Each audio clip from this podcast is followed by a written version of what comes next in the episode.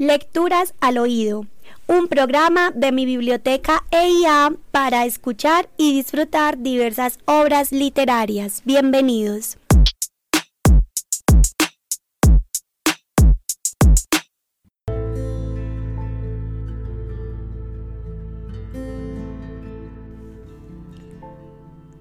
Oye la historia que contóme un día el viejo enterrador de la comarca.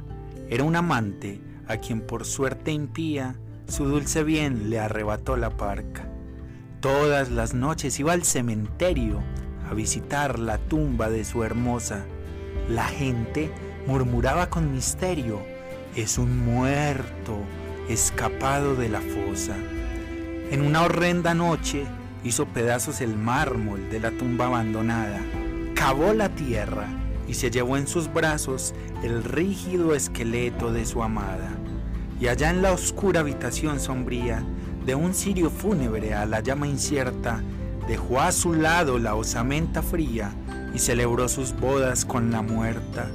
Ató con cintas los desnudos huesos, el yerto cráneo coronó de flores, la horrible boca la cubrió de besos y le contó sonriendo sus amores.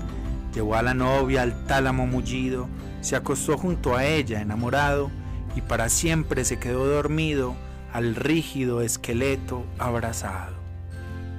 Escuchamos La Boda Negra, un poema de Julio Flores, en la voz de Santiago Bedoya, analista de biblioteca.